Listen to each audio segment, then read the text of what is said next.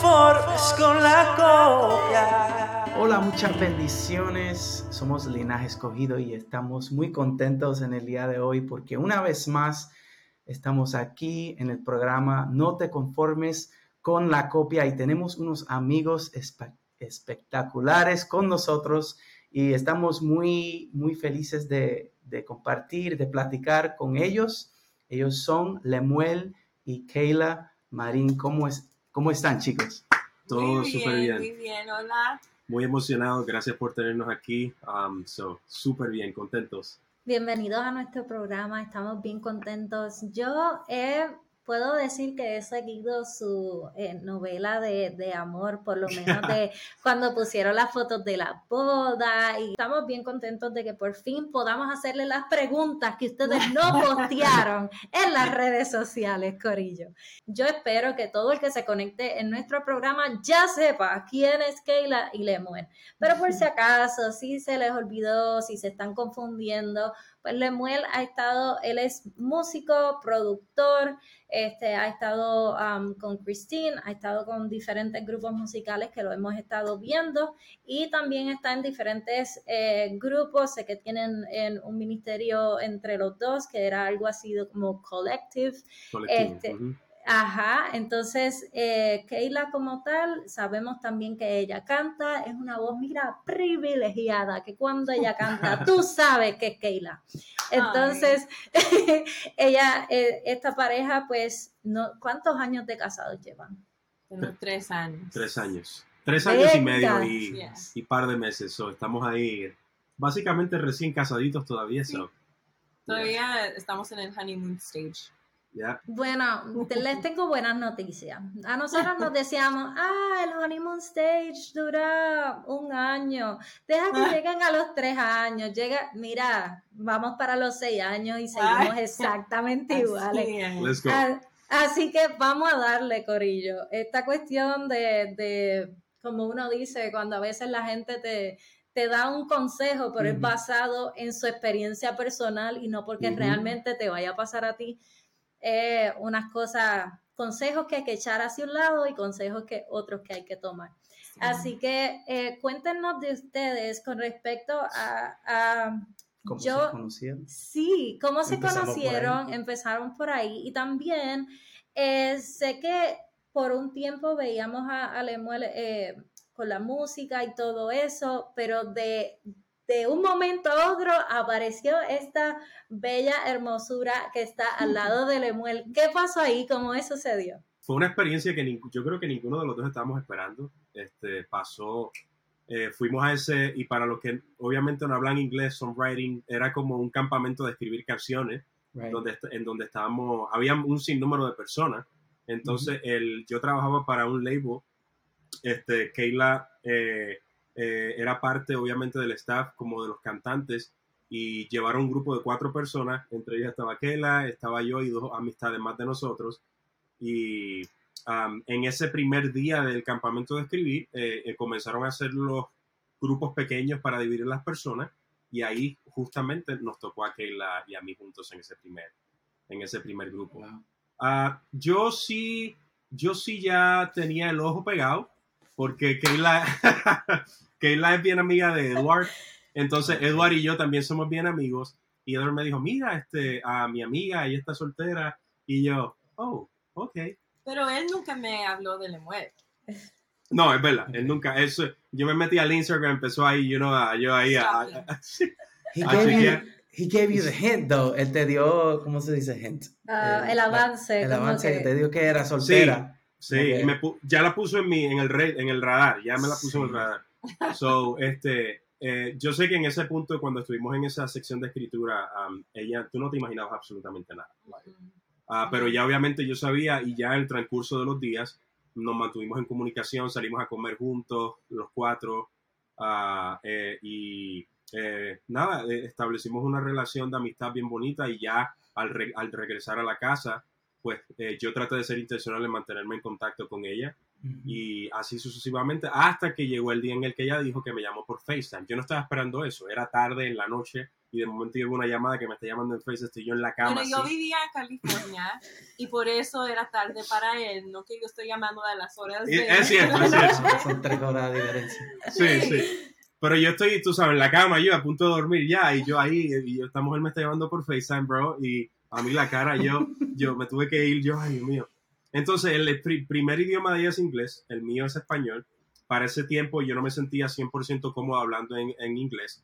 So, yo creo que también eso era como un estrés más que se me estaba este, acumulando, Sí. porque yo, ¿cómo me voy a poder comunicar? Aunque ella sí entiende todo en español. Sí, lo entiendo todo, pero él quería hablar en inglés. Sí, tú Entonces- sabes, la, eh, la, la, la valentía, la, el pride, el orgullo.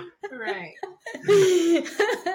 Para Dios no hay barreras, ni siquiera el idioma. Y que, mira, yo estoy segura que aunque sea con Google Translate, like, olvídate Ay, de eso. Tú buscas aprendí- Duolingo, lo que sea. Yo aprendí muchas palabras con Joan, muchos dichos, refranes que nunca había escuchado en mi vida. Pero sí, yo este, como ustedes, eh, mi primer idioma es el inglés y el de Joan es el, el español.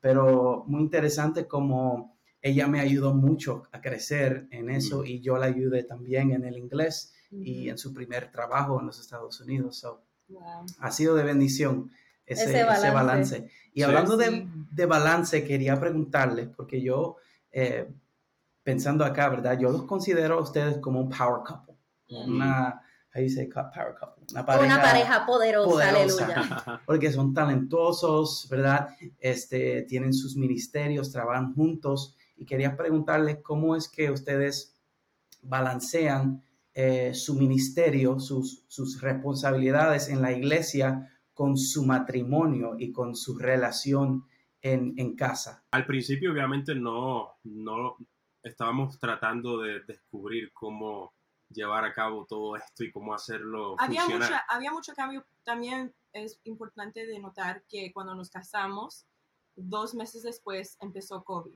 Oh, sí. Entonces, Wow. todo era... Nosotros nos casamos en el enero del 2020. So, Yeah, eh, Wow. fue like bien crazy. Yeah. Um, y había mucho cambio. Yo me moví a, a Dallas porque yo vivía en California. No tenía nada de amistades. Lemuel paró de, de viajar con Christine. Entonces él también estaba buscando una comunidad, una iglesia. Y, pero todo se, everything shut down. I Yeah. Sí, todo se apagó. Básicamente no había nada que hacer. Estábamos encerrados en la casa el uno con el otro. So, ese primer año fue como si estuviéramos casados como 10 años. ¿Tú me Oye? Se multiplicó. Oye, pero- sí, sí. tengo que aceptar que ese tiempo de, de pandemia hemos gozado, Corillo. Mira, fue, fue un hemos tiempo, gozado. para el mundo fue un tiempo, ¿verdad? Ah, turbulent, Turbulento y de muchas situaciones y de estrés. mucha angustia para Oh, muchas, muchas familias, Sí. pero yo recuerdo ese tiempo, gracias a Dios, este, que estuvimos en casa the- during that lockdown phase, eh, muchas memorias lindas porque tuvimos tiempo para hacer bonding, Yeah. este, para aprender más de, de nosotros y it was a special time. Jugábamos juegos de mesa, era como si hubiese un huracán en Puerto Rico. Eso Ah, sí. era, Sí. ya, juegos de mesa, este, quién era el campeón, viene, y, y era como que ese tipo de, de dinámica, y ya estábamos bien fuertes en el monopolio.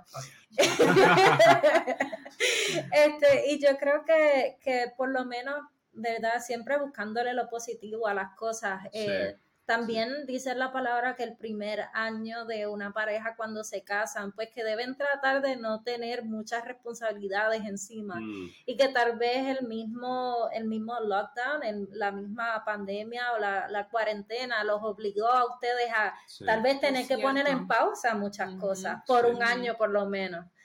So, este, entonces queríamos preguntarles con respecto a eso.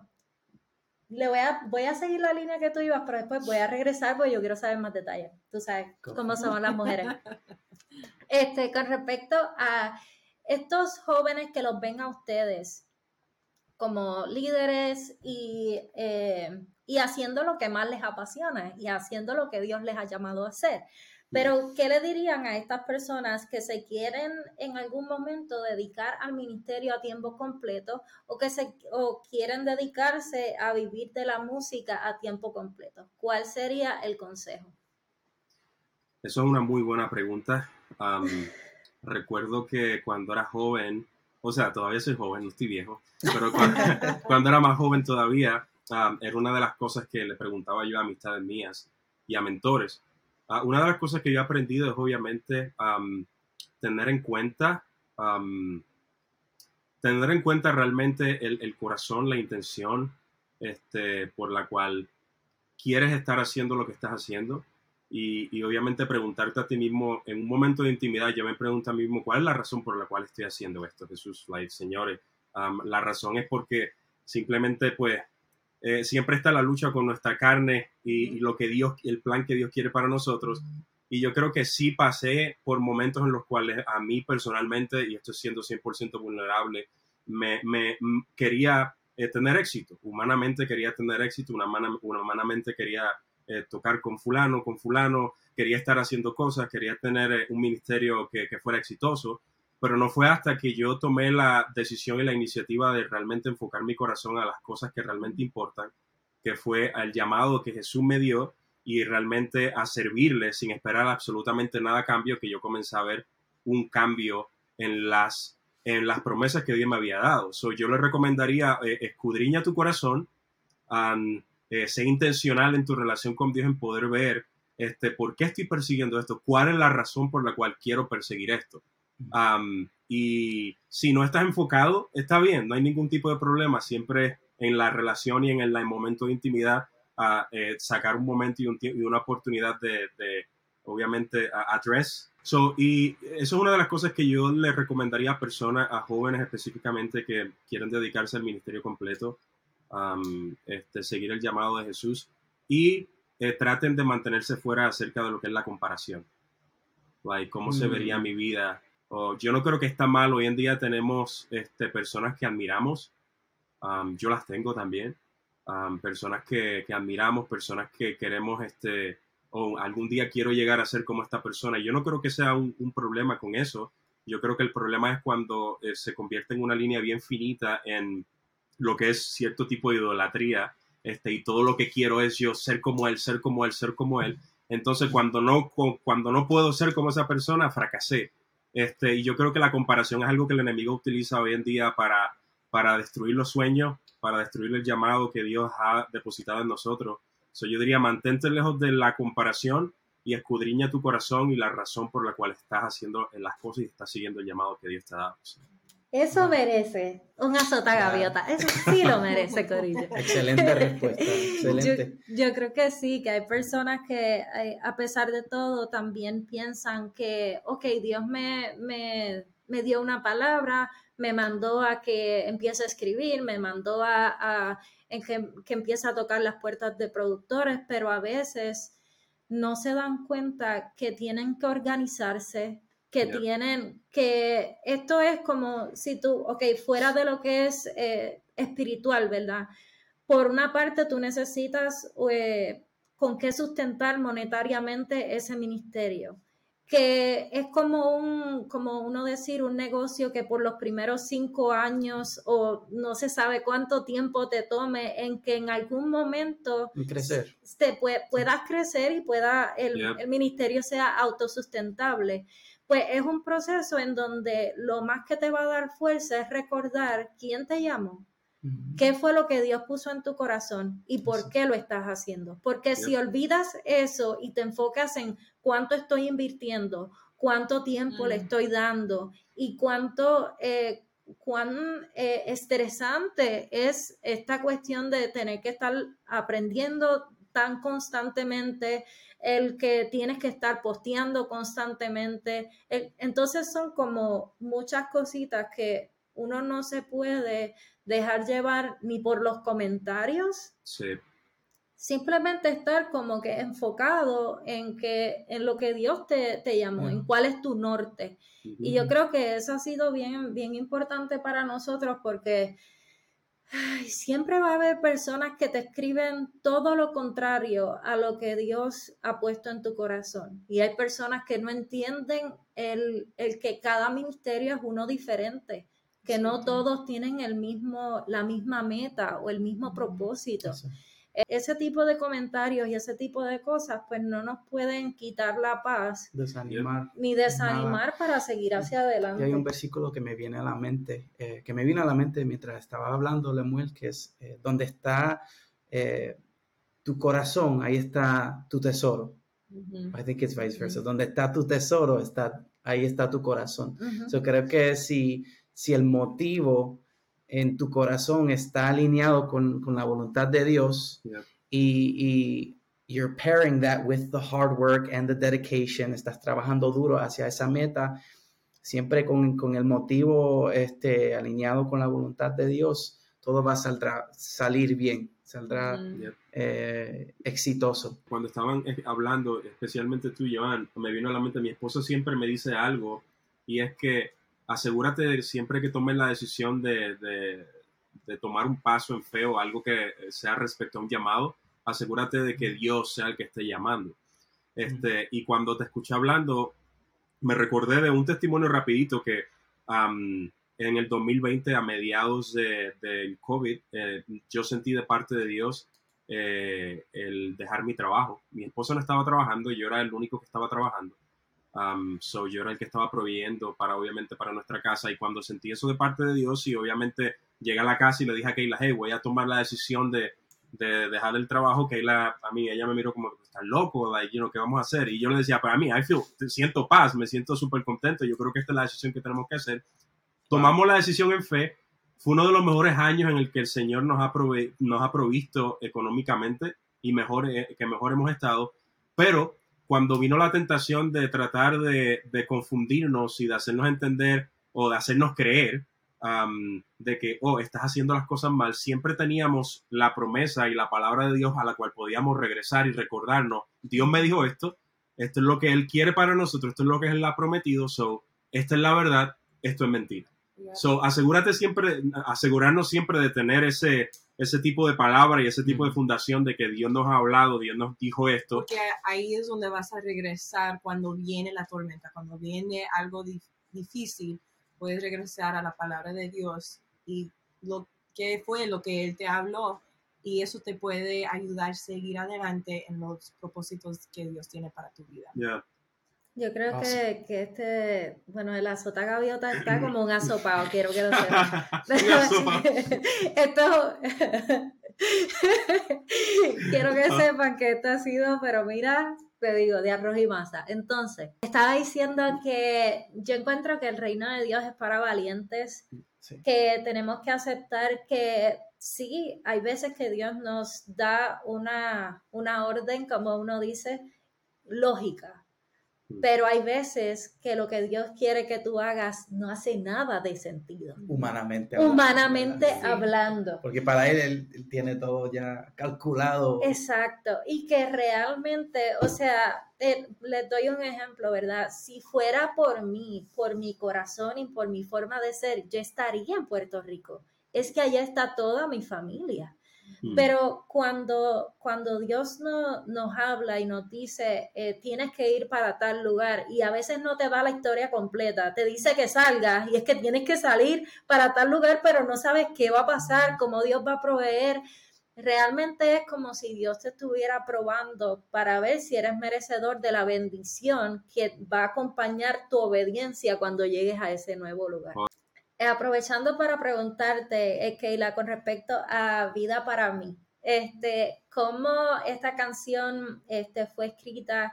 ¿Qué pasó con ella? ¿Cómo tú te puedes relacionar con, con la, con la temática y con la letra de esta canción?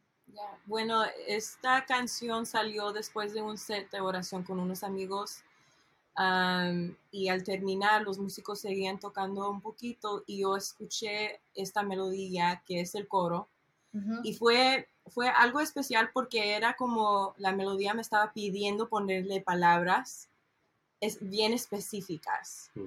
y Wow. lo, sen- lo sentía en mi corazón. Entonces, am, inmediatamente cuando yo me pregunté esa esa pregunta, ¿cuáles son las, las letras que esta melodía me están dando? Mm. Y eso fue digno es el cordero que murió por mí. Su sangre es suficiente y al principio era buena para mí. Ah, y no sé, como esa melodía y esas letras se quedaron en mi corazón. Nosotros tuvimos con nuestra iglesia, con Lakepoint Música, una, un retiro de, de songwriting, de Ujú. escribir.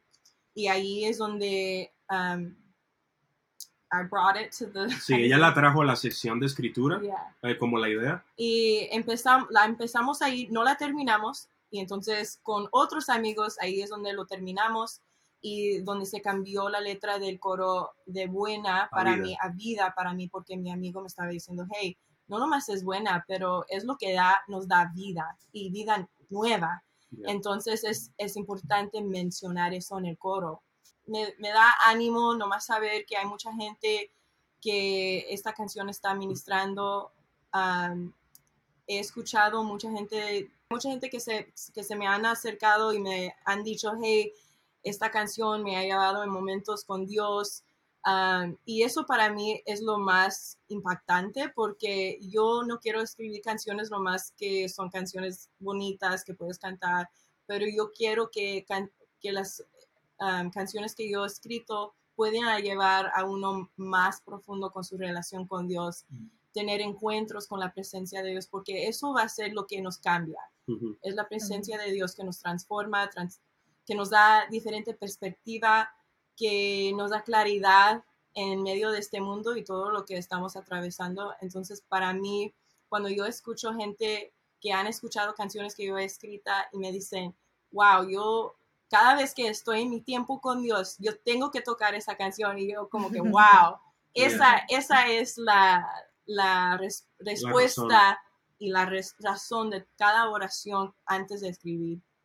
Ya, Y quiero, quiero contribuir algo rapidito. Am, cuando yo conocí a Keila, am, obviamente Keila es de padres eh, mexicanos, ah, pero se crió aquí en los Estados Unidos. Pero desde el primer momento en el que yo conocí a mi esposa, pude ver que una pasión por la música en español, am, por lo que es Latinoamérica, am, y el hecho de que am, a veces me, me- a- a- me ha sucedido ya como dos o tres veces que hemos, eh, tenemos una, una sección de escritura ya planificada y ella viene ya con el coro, con algo que el Señor le ha dado y lo canta así de una, rápido.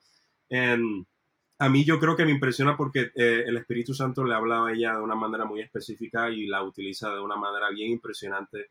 Am, y yo creo que eh, este, es hasta un ejemplo de lo que estábamos hablando al principio de que el idioma no es una limitación. Mm-mm. Am, eh, aquí están viendo el ejemplo de lo que es la obediencia y que Dios con- continúa usándote y siga haciendo ah, y que siga manifestándote a través de tu vida ah, siempre y cuando tú eres obediente. No hay, no hay nada que pueda detener eso. so. Y algo chistoso de esta canción fue um, que yo tenía que luchar para este coro, porque Lemuel Oh, y, sí. el, y el otro, um, El otro productor, me estaban diciendo, hey, este un- un coro puente, es un puente". es un puente, y yo como Ah, que ya. no, es un coro, y yo tenía que decirles, hey, dale chance, dale break para ver si, si pueden ver mi visión o lo que Dios me está enseñando, porque yo, yo estaba bien segura que es el coro. Me- y, y- le dije, está bien, así. está bien, te voy a dar. Y cuando ya la hicimos al final, yo la miro y la hago.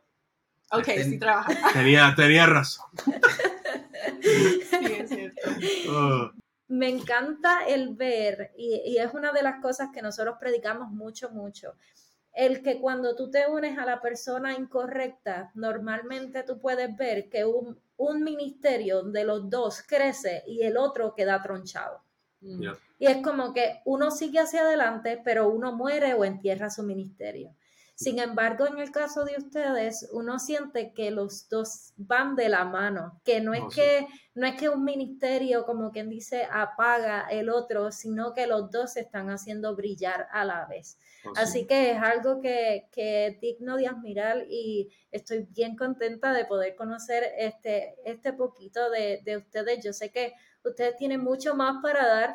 Todo el tema central del día de hoy ha sido obediencia, ya sea cuando Dios te da una letra, eh, honrar ese momento y escribirlo inmediatamente o grabar la melodía que, que llega.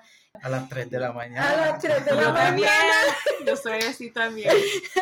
Entonces, ese fue el, el ejemplo de Sobre la Roca, que a las 3 de la mañana no podía dormir Wow. y eso era Sobre la Roca está todo el tiempo ahí y no podía dormir hasta que me desperté a grabarla y escribirla. Así que estamos bien contentos, Corillo.